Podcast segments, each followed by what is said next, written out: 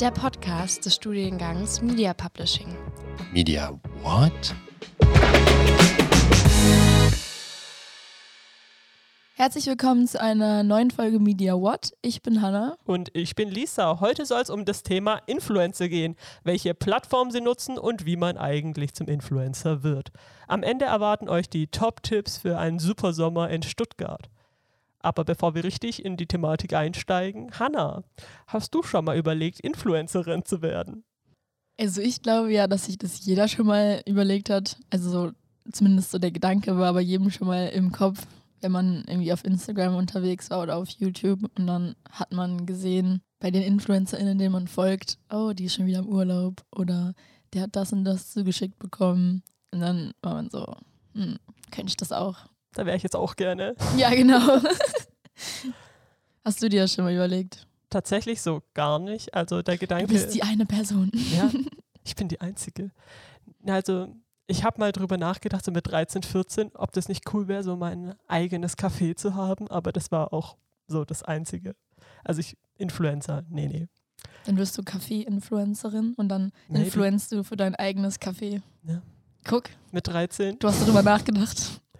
Aber da du ja mal ernsthafter darüber nachgedacht hast, hast du dir auch mal so ein bisschen ausgemalt, in was für einem Bereich du dann gerne Influencerin wärst? Also auf jeden Fall irgendwas Kreatives. Also irgendwie, keine Ahnung, DIY oder irgendwas Kreatives. Also was ich halt gerne auch so in meiner Freizeit mache. Natürlich wäre es auch cool, irgendwas mit Reisen zu machen, weil, I mean, man wäre die ganze Zeit auf Reisen. Vielleicht mhm. sogar for free, sogar vielleicht bezahlt. Ja, gerade wenn man dann irgendwelche Sponsorenverträge hätte, dann das wäre schon was Feines. Ja, ich glaube, es ist schon sehr anstrengend, aber auch und generell also ich glaube generell Influencer sein ist relativ anstrengend, so man hat so Druck auf sich. Aber die zwei Bereiche könnte ich mir vorstellen oder habe ich mir vorstellen können. Schön. Ja, heutzutage weiß ja eigentlich jeder, was eine Influencerin oder ein Influencer ist. Und wir folgen ja wahrscheinlich auch eigentlich alle selber welchen. Ähm, und wir wollten euch jetzt einfach mal sagen, was die offizielle Definition ist, weil die hat vielleicht noch nicht jeder mal gehört. Und zwar ist laut dem Bayerischen Forschungsinstitut für digitale Transformation ein Influencer oder eine Influencerin jemand, der durch Aktivitäten in sozialen Medien eine hohe Reichweite erzielt hat und selbst produzierte Inhalte hochlädt, mit denen vielleicht einen Einblick in sein Leben gibt und ja, in diese Inhalte auch gesponserte Werbeinhalte und Produktplatzierungen einbindet Natürlich gehört dazu auch die Interaktion mit den FollowerInnen und dass man nahbar ist, authentisch ist und dadurch eben auch Produktplatzierungen oder Produktempfehlungen glaubwürdiger rübergebracht werden. Deswegen greifen halt eben viele Unternehmen darauf zurück, weil ja einfach so Leute, denen wir jetzt zum Beispiel vertrauen, weil wir den, deren Leben verfolgen, uns Sachen irgendwie empfehlen und dann da denken wir halt so, ja, das ist viel glaubwürdiger, als wenn ich da jetzt einen Werbespot im Fernsehen gesehen habe. Ähm, weißt du denn, wie viele der Gen Z-Generationen heutzutage Influencer werden wollen? Weil ich meinte ja schon, dass wahrscheinlich jeder mal ein bisschen drüber nachgedacht hat, vor allem heutzutage so mit TikTok, Instagram. Ja, also deine Schätzung ist da gar nicht so verkehrt. Und zwar möchte jeder vierte Jugendliche der Generation Gen Z Influencerin werden, was finde ich doch schon ziemlich viele sind. Das heißt, von uns allen hier gerade im Studio möchte auf jeden Fall eine Person mindestens Influencerin werden oder Influencer. Aber bei uns jetzt Influencerin. ja, aber das sind ja schon auch ganz schön viele. Und da stellt sich einem ja auch die Frage, warum Leute eigentlich Influencer oder Influencerinnen werden wollen. Und da habe ich uns mal die Top 5 Gründe mitgebracht. Und der Hauptgrund Nummer eins ist eigentlich der kreative Ausdruck. Eigentlich schon ziemlich das, was du sehr gut gesagt hast. Und zwar hat man eben als Influencer, Influencerin so die Möglichkeit, seiner Leidenschaft nachzugehen, so seiner Kreativität freien Lauf zu lassen und ja, halt seine Leidenschaft auch auf eine Art und Weise darzustellen, wie es einem am ehesten liegt, halt in Form von Text, in Form von Video, in Form von Fotos. Also da kann man seiner individuellen Kreativität also wirklich freien Lauf lassen und sich so richtig ausleben. Ich finde, heutzutage ist es halt auch schwierig, irgendwie durch seine eigene Kunst oder so bekannt zu werden, irgendwie eine Ausstellung zu landen. Und so durchs Internet hat man halt die Möglichkeit, dass irgendwie trotzdem Menschen das sehen. Also so seine eigenen was man so produziert hat oder was man gerne macht, weißt du? Ja, so gerade im Hinblick auf Kunst hast du, glaube ich, extrem recht, weil gerade wenn man eben auch in einer Richtung unterwegs ist, die jetzt nicht so die konventionelle Ich hänge im Museumsart ist. Ja, genau. Aber ich meine auch so Fotografie zum Beispiel, Ja. ähm, Videografie gibt es ja auch viele. Ja, ich könnte mir auch vorstellen, gerade dann als Tänzerin oder Schauspielerin Ja. hat man da auch ja voll die Möglichkeiten, so sich dann seine eigene Base zu schaffen und sich auch selbst auszudrücken. Vor allem auch, wie ich schon gesagt habe, so auf seine eigene Weise, Mhm. ohne dass man dann irgendwie Leute über sich stehen hat, die sagen, ja, mach das so und so, mach die Belichtung so und so. Das ist vor allem, wenn du noch nicht die große Community hast, dann kannst du das auch wirklich so machen, wie du willst, weil du bist überhaupt niemandem verpflichtet. Das ist schon, ja, ist, ist schon irgendwie Freiheit. Aber dazu kommt später noch mehr. Aber jetzt erstmal der zweite Hauptgrund, wieso Leute InfluencerInnen werden möchten. Und zwar sind es Einfluss und Inspiration. Denn als Influencerin hast du ja, je nachdem, wie gut deine Kanäle laufen, die Möglichkeit, eben eine große Anzahl von Leute um dich zu versammeln. Auch deine Meinung mit diesen Leuten zu teilen, dich mit diesen Leuten auszutauschen. Und du hast dann ja auch irgendwann sehr viele Leute um dich, wenn es gut läuft, die genau sich für die Sache interessieren, für die du dich auch interessierst.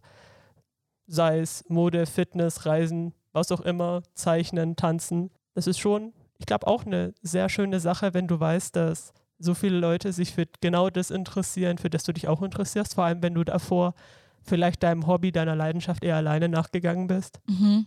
Ja, wenn man so im Umfeld vielleicht niemanden hat, der so auch irgendwie so in die Richtung was macht. Ja, Ähm, ich find, fand das irgendwie auch voll krass, als wir so an die HDM gekommen sind und vorher so in meinem Umfeld haben jetzt nicht so viel sich so mit Medien und allem drum und dran beschäftigt und hier wirklich macht es jeder. Es ist gar nicht komisch, wenn Leute irgendwie mit riesigen Kameragestellen rumlaufen und ganz viel Zeug für irgendwelche Produktionen hier über den Hof schieben. Und vorher hätte ich mir das nicht vorstellen können, dass das irgendwer anders auch macht. Und so ist das ja auch so in diesen Communities dann. Dann hast du so Menschen um dich, die halt genau das gleiche Interesse haben, mit denen du dich austauschen kannst. ja. Nee, ist genau richtig. Also kann ich sehr gut nachvollziehen, gerade sowas schönes Layout oder eine schöne Schrift angeht, habe ich Mhm. in meinem Umfeld außerhalb vom Studium auch nicht so die Möglichkeit, mich auszutauschen, aber Dann wirst du komisch angeschaut, wenn du sagst, was deine Lieblingsschriftart ist. Ja, genau. genau so. Ja, und dann mache ich mal weiter. Den dritten Punkt, über den haben wir uns gerade schon unterhalten, und zwar den Gemeinschaftsaufbau. Einfach, dass man eine engagierte, coole Community um sich hat, die genau dieselben Interessen hat wie man selbst. Und über den vierten Hauptgrund, wieso Leute Influencerinnen werden, haben wir uns auch schon unterhalten, und zwar die Karrieremöglichkeiten. Man kann Kooperationen mit Marken, Unternehmen eingehen, Sponsoring-Deals machen oder dann irgendwann vielleicht sogar seine eigene Produktlinie mit einem Unternehmen entwickeln. Also da sind den Entwicklungsmöglichkeiten, den Karrieremöglichkeiten eigentlich keine Grenzen gesetzt. Und unser letzter Punkt ist, wie ich vorhin auch schon angeteasert habe, die Flexibilität und Unabhängigkeit. Das ist einfach, als würde man sich so sein eigenes Startup gründen. Man ist komplett frei, wann man arbeiten will, wann nicht, wie viel man arbeiten will. Natürlich, wenn man halt als Influencerin Erfolg haben möchte und auch mit Marken, Unternehmen Deals eingehen möchte, dann muss man da schon viel Zeit reinstecken, aber, aber muss man nicht. Also kann man, aber muss man nicht. Schon sehr angenehm. Dann lass uns doch mal anschauen, wer gerade so die Top 4 Influencerinnen sind. Und zwar ist Platz 1, ich habe noch nicht von ihm gehört, aber du meinst ja, du kennst ihn, ähm, Kabi Lame. Ähm, er hat 231,4 Millionen Follower auf TikTok und er ist bekannt für seine Kurzvideos, in denen er sich über angebliche Lifehacks lustig macht und für diese dann deutlich einfache und naheliegendere Lösungen vorstellt. Und das alles ohne zu sprechen. Und die Videos sind großartig, kann ich dir nur nahelegen, da mal reinzuschauen. Dann zu Platz 2, da haben wir Charlie D'Amelio mit 203,7 Millionen FollowerInnen auf TikTok. Die hat 2019 im zarten Alter von 15 Jahren mit Tanzvideos angefangen und hat mittlerweile auch einen eigenen Podcast mit ihrer Schwester, wo sie über ihr Leben außerhalb vom InfluencerInnen-Dasein spricht. Dann auf Nummer 3 Mr. Beast. Der hat 162 Millionen Follower auf YouTube und seine Videos reichen von Let's Plays über verschiedene Formate, denen er allen dann einen eigenen Kanal gewidmet hat. Und viral gegangen ist er 2017 durch ein Video, in dem er bis 100.000 zählt. Und ja, es gibt über ihn ganz viele Kontroversen, ähm, auch von ehemaligen Mitarbeitenden von ihm. Genau. Dann last but not least haben wir auf Platz 4 Addison Ray E. Sterling mit 133 Millionen FollowerInnen auf TikTok. Und ihre Karriere hat auch im Juli 2019 mit dem Hochladen von Tanzvideos angefangen. Mittlerweile ist sie aber stolze Besitzerin ihrer eigenen Beauty-Brand und ist auch noch Schauspielerin. Also viel zu tun. Ja, man kann festhalten, dass Unternehmen auch in den letzten Jahren dieses Wachstum bemerkt haben von den, ja, von dem Einfluss, den diese InfluencerInnen haben. Also wir haben ja gerade gesehen, Millionen von FollowerInnen haben die und wollen natürlich diese Reichweite auch ausnutzen. Und deswegen gibt es Influencer-Marketing. Aber was ist das denn eigentlich? Und zwar ist Influencer-Marketing laut dem Gabler Wirtschaftslexikon die Planung, Steuerung und Kontrolle des gezielten Einsatzes von Social-Media-Meinungsführern und Multiplikatoren, um deren Empfehlungen, die Wertigkeit von Markenbotschaften zu steigern und das Kaufverhalten der Zielgruppe positiv zu beeinflussen. Also, das heißt, ähm, ja, dass man gezielt eben Social Media Meinungsführer wie Influencer einsetzt und durch deren Empfehlungen die Markenbotschaft pusht. Und das Ziel ist eben, das Kaufverhalten der Nutzer zu beeinflussen. Ja, Influencer Marketing gehört auch zum Online-Marketing, beziehungsweise natürlich auch zum Social Media Marketing und ist auch bekannt als Empfehlungsmarketing. Ziele des Influencer-Marketings ist nicht nur das Kaufverhalten von Kundinnen zu beeinflussen, sondern auch teilweise den Bekanntheitsgrad der eigenen Marke oder des eigenen Produktes zu steigern. Und gerade auf Social Media sind ja vor allem jüngere Menschen unterwegs, gerade auf TikTok und dadurch helfen Influencerinnen auch eben eine jüngere Zielgruppe zu erreichen. Also ihr seht schon, das kann sich schon lohnen, Influencerin zu werden, denn immer mehr Firmen springen ja auf den Zug auf Laut Marketing Hub haben 62 Prozent der befragten Unternehmen sogar Budget für Influencer-Marketing bereitgestellt und planen dieses Jahr das auch noch zu erhöhen. Nur 7 Prozent der Firmen wollen das Budget kürzen oder Influencer-Marketing sogar komplett beenden. Was ich jetzt beim ersten Mal lesen nicht so ganz nachvollziehen konnte, aber vielleicht haben die auch einfach schlechte Erfahrungen damit gemacht. Aber hast du das Gefühl, dass Influencer-Marketing so bei dir ziehen würde, wenn du sehen würdest, irgendwie, dass dein Lieblingsinfluencer, deine Lieblingsinfluencerin da irgendein Produkt bewirbt? Also ich glaube, ich würde jetzt nichts direkt kaufen, nur weil irgendwer, dem ich folge, das zeigt, so in die Kamera. Aber wenn ich jetzt explizit nach was suche, also wenn ich jetzt irgendwie gerade, keine Ahnung, was habe ich in letzter Zeit gesucht? Nichts. Ähm, aber wenn ich jetzt irgendwie, keine Ahnung, irgendein Produkt, keine Ahnung, eine Sonnencreme suche und aber nicht weiß, so, was von den 20.000 Sonnencreme, die es gibt, soll ich mir kaufen, dann, wenn ich es irgendwo schon mal gesehen habe bei anderen oder, keine Ahnung, in der Werbung gesehen habe, auf Instagram gesehen habe und da vielleicht zu irgendwas kam mit Empfehlungen oder so, dann kann ich mir schon vorstellen, dass ich es dann eher dann das Produkt kaufe, was ich schon mal gesehen habe, als irgendeins, was ich noch nie gesehen habe. Ja, nee, da bin ich ganz bei dir. Also habe ich so dasselbe Gefühl bei. In den letzten Jahren hat sich aber auch das Influencer-Marketing stark weiterentwickelt und einige Veränderungen durchlaufen.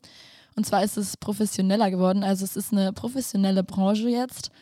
Und ja, das ist eben, weil Influencer eben effektiv auf die Meinung der Zielgruppe Einfluss nehmen können und diese erreichen und deswegen diese Kampagnen auch wirklich zielführend sind und auch was bringen quasi. Also man sieht das wirklich in den Verkaufszahlen.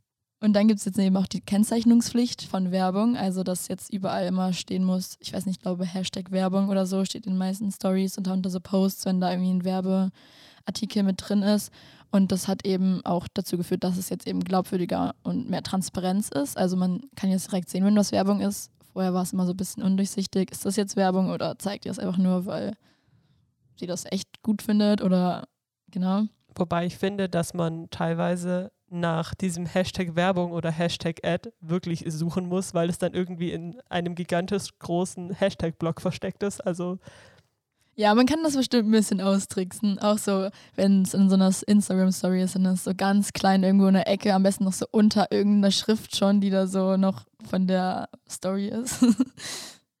genau, außerdem gibt es jetzt auch viel mehr Plattformen. Also lange Zeit war Instagram so die primäre Plattform, auf der das alles stattgefunden hat Mittlerweile gibt es auch YouTube, TikTok, Pinterest, Snapchat und die haben halt auch alle an Bedeutung gewonnen.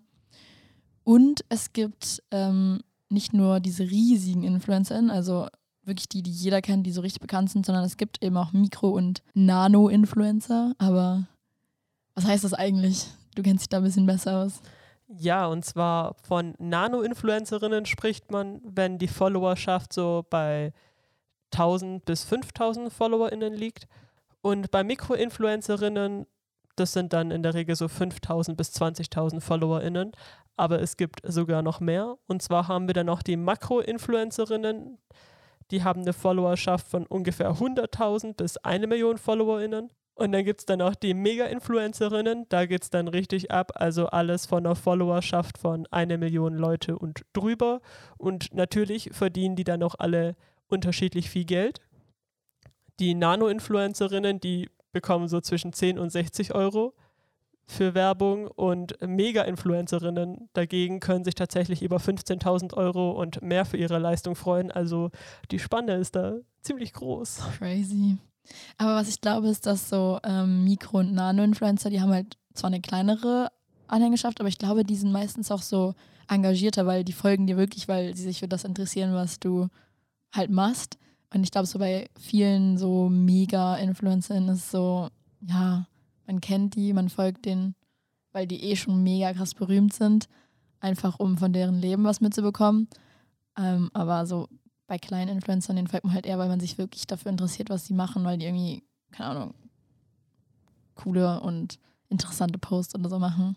Ja, ich denke auch, dass man sich bei kleinen Influencerinnen so verbundener fühlt, weil es da, glaube ich, auch wesentlich leichter ist, so persönlichen Kontakt herzustellen. Mhm. Die antworten mal eher auf den Kommentar von einem selbst, als jetzt jemand mit, keine Ahnung, über einer Million Follower. Also das Ja. sind dann schon ziemlich viele Leute, auf die man da reagieren müsste. Aber wie ich am Anfang der Folge schon angeteasert habe, wollen wir jetzt noch drüber sprechen, wie man eigentlich Influencer oder Influencerin wird. Und da haben wir mal wieder ChatGPT gefragt. Und zwar ist da Schritt Nummer eins ziemlich naheliegend. Und zwar musst du dir ein Thema raussuchen, für, für das du richtig brennst, also auf das du richtig Bock hast und wo du dir auch vorstellen kannst, viel drüber zu sprechen und auch sehr viel Zeit damit zu verbringen. Hat mich im ersten Moment ein bisschen an das Suchen von einer Hausarbeitsthema erinnert, wenn ich ehrlich bin. Und Schritt Nummer zwei ist dann, wenn man so sein Thema gefunden hat, für das man brennt und über das man lange und viel sprechen kann, ist, dass man seine Zielgruppe definiert. Heißt, für wen will man eigentlich Content machen? Wie alt sind die Leute? Wo wohnen die Leute? Wie viel Geld haben die Leute vielleicht auch, je nachdem, was für Ziele man dann auch als Influencerin hat. Und wenn man dann ein super cooles Thema hat, super coole Leute, für die man Content produzieren möchte, muss man sich seine Plattform raussuchen. Da ist es dann natürlich naheliegend, sich Plattformen auszuwählen, wo man dann Content auch mehrfach verwenden kann. So ist dann weniger Aufwand für mehr Reichweite, muss man aber gleichzeitig auch mehrere Communities betreuen. Und im vierten Schritt, dann geht es dann ans tatsächlich Content erstellen und hier ist es natürlich wichtig, viel Wert auf Qualität zu legen, heißt Tonqualität, Videoqualität und auch Qualität im Text. Und ja, wenn es dann mit dem Content läuft, geht es dann dran, eben die Community aufzubauen und die auch zu pflegen, heißt auf Kommentare antworten, mit Leuten interagieren und auch Hashtags benutzen, um eben auf einem subtilen Weg an mehr Reichweite zu kommen. Und wenn man dann ja, wenn es dann so langsam richtig gut läuft, kann man sich auch nach Kooperationspartnern umschauen. Und das müssen nicht immer direkt Marken oder Unternehmen sein, sondern man kann dann auch mit anderen Influencerinnen eben Kooperationen eingehen, die eben in derselben Nische unterwegs ist wie man selbst. Und auf dem ganzen Weg hin, auf deinem ganzen Karriereweg, ist es immer wichtig, dass du authentisch bleibst, weil Leute merken sehr schnell, wenn man anfängt, eine Persönlichkeit zu faken. So, man kann, glaube ich, nicht für immer ein Fake sein. Deswegen bleib authentisch, sei so, wie du bist und zeig auch gerne mal, wenn es dir schlecht geht, weil ich glaube, das macht einen sehr viel nahbarer. Und ja, zu guter Letzt nur noch, man sollte nicht unterschätzen, wie viel Aufwand es ist, Influencer zu sein, wie viel Aufwand und wie viel Zeitaufwand es auch ist, so eine Community zu pflegen, mit den Leuten zu interagieren und gleichzeitig immer noch authentischen, hochqualitativen Content zur Verfügung zu stellen. Aber wenn man richtig Bock hat auf ein Thema, richtig Bock hat auf die Leute, für die man das macht, ich glaube, dann ist das schon möglich. Ja, und vielleicht auch ein bisschen geduldig bleiben, weil es wird jetzt nicht über Nacht passieren. Also es gibt bestimmt Leute, für denen das geklappt hat, aber ich glaube, das ist nicht der Normalfall. Ja. Und einfach konsistent Content posten. Genau, ich habe aber auch noch ein paar Sachen, warum man sich überlegen sollte, Influencerin zu werden, beziehungsweise was auch so ein bisschen bei mir Gründe sind, warum ich das vielleicht nicht unbedingt machen möchte. Weil ja, das Influencer-Dasein hat schon viele Vorteile. Also wir haben ja am Anfang darüber gesprochen, so man kann mal in Urlaub fahren, vielleicht umsonst, äh, man bekommt Sachen zugeschickt. Aber es gibt natürlich auch Nachteile und Herausforderungen und ja, eine Sache davon ist auf jeden Fall erstmal der hohe Wettbewerb. Also es gibt natürlich Konkurrenz in einer Nische und es kann halt schwierig sein, sich von den anderen abzuheben und eine Anhängerschaft aufzubauen. Dann ist das Ganze natürlich auch sehr zeit- und arbeitsaufwendig. Also man muss sehr viel Zeit reinstecken, um eben den Content zu erstellen, dass er hochwertig wird. Dann eben, um sich mit der Community auseinanderzusetzen, weil wenn du nie damit interagierst mit der Community, dann werden vielleicht auch viele sagen, ja, okay, irgendwie ist mir die nicht so sympathisch. Und dann muss man sich natürlich auch darum kümmern, wenn man Kooperationen hat, dass man ja die abschließt, die natürlich auch macht, die postet. Genau. Also viele InfluencerInnen haben eben auch so keinen wirklich geregelten Alltag und arbeiten dann irgendwie dann den ganzen Tag, weil theoretisch sagt niemand so, ja, jetzt ist 18 Uhr, jetzt kannst du nach Hause gehen. Sondern Ja, das ist schon ein bisschen, als hätte man so sein eigenes Startup, ne? So gerade wenn man dann auch anfängt, irgendwelche Kooperationen zu machen oder dann sogar vielleicht seine eigenen Produkte, seinen eigenen Merch produziert, dann ist man halt auch echt einfach eine richtige Geschäftsfrau, richtiger Geschäftsmann und Ja, und wenn man das dann irgendwie nicht so richtig sich selber einteilen kann, die Zeit, dann arbeitet man irgendwann den ganzen Tag. Also genau, dann kommt dazu eben auch noch Druck und Erwartungen. Also die Community hat ja Erwartungen, man hat ja auch selber Erwartungen an seinen eigenen Content. Man muss irgendwie immer kreativ sein, ähm, man hat immer öffentlichen Druck. Also man, ja, die Menschen beobachten dich ja, was du machst sehen dich ja auch vielleicht auch auf der Straße. Also du kannst irgendwie, also wenn du sehr berühmt bist, wahrscheinlich nicht mehr so richtig rausgehen, ohne dass dich irgendwer sieht. ja, was ich mir auch vorstellen kann, ist, ja, man hat so seine eigenen Erwartungen, man hat seine Community, aber man muss es ja dann auch immer der Plattform, auf der man unterwegs ist, recht machen und man muss auch immer schauen, dass man mit seinem Content so im Algorithmus bleibt, so Mhm. dass man da nichts postet, um irgendwie rauszufliegen oder dass man auch immer entsprechend regelmäßig postet, so zur gleichen Uhrzeit und die gleiche Menge in der Woche, so damit man eben Ja. auch die Reichweite kriegt, die man haben will. Und zu der öffentlichen Meinung kommt eben auch, dass man ja nicht immer nur positives Feedback bekommt, man bekommt eben auch Kritik und negatives Feedback. Und man kann mit vielen bestimmt gut umgehen, aber ich glaube, es kommen auch mal so Kommentare, die einen auch wirklich angreifen, wo man eigentlich vielleicht sagt, so ja, die schreiben das nur, weil, keine Ahnung, die sind selber unzufrieden mit ihrem Leben, aber natürlich können die ja trotzdem belastend sein, auch psychisch. Ja, vor allem, wenn dann auch so persönliche Sachen kommen, irgendwie, gerade wenn man dann so was aus seinem privaten Leben vielleicht teilt und dann kommen da irgendwelche Kommentare zu, ja, dass man mit der und der Person voll schlecht umgeht oder so, nur weil man diesen einen Clip gesehen hat. Ja, genau, die, also sie sehen den Clip, den du hochgeladen hast, aber wissen ja nicht, wie es in Wirklichkeit ist. Ja, Oder auch so, dass wahrscheinlich viele Kommentare irgendwie zu seinem Körper oder so kommen oder zu dem, wie man, was man macht. So, keine Ahnung, was für Hobbys man hat, was für eine Lebenseinstellung man hat. Mm, Und damit umzugehen ist ja, also schon im, im normalen Alltag ist man ja dem Druck ausgesetzt und wenn dann noch irgendwie hunderttausende Leute das im Internet sehen können und dazu ihre Meinung ablassen können. Ja.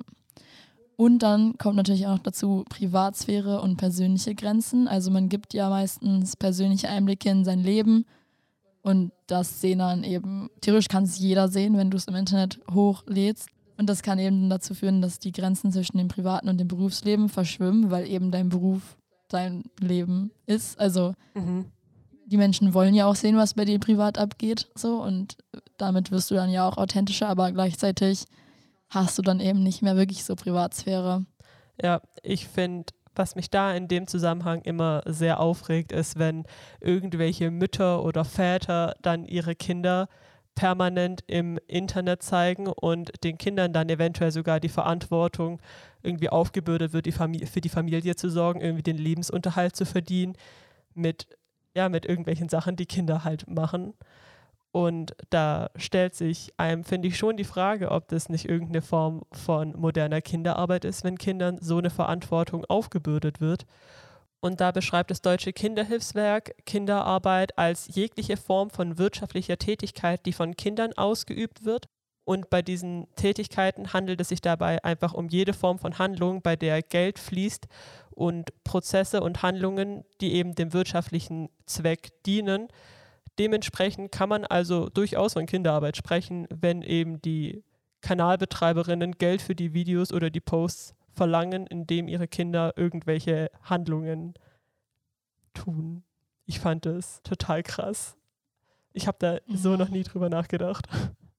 Aber ja, also ich habe schon immer so gedacht, so, okay, ich würde es nicht machen, mein Kind ins Internet stellen, aber ich habe jetzt nie so darüber nachgedacht, so, ja, dass das vielleicht wirklich eine Form so von Kinderarbeit sein kann. Irgendwie denkt man ja auch nicht, dass das hier so, dass das so direkt vor allem ist, irgendwie. Ich weiß auch nicht. Ja, also den Recherchen unserer Redakteurinnen nach ist da halt vor allem das Problem, dass hier die Grenze zwischen so ich zeige den Freizeitspaß von meinem Kind und der tatsächlichen Kinderarbeit halt hier sehr schwammig ist und dementsprechend kann man da, es ist schwer, da ein eindeutiges Urteil zu ziehen, aber ja, ich glaube, ich könnte es mir nicht vorstellen, mein Kind jemals auf die Art und Weise im, im Internet zu zeigen, so schon allein, weil ich Angst hätte, dass da irgendwelche Leute auf irgendwelche dummen Gedanken kommen und mhm da wäre es mir schon sehr wichtig, mein Kind entsprechend zu schützen.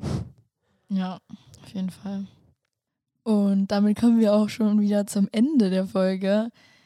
Ja, was uns noch zu sagen bleibt, ist, dass am 27. und 28. Juli die Absolventen und Absolventinnen aus dem Wintersemester 2022-23 und aus dem Sommersemester 2023 verabschiedet werden.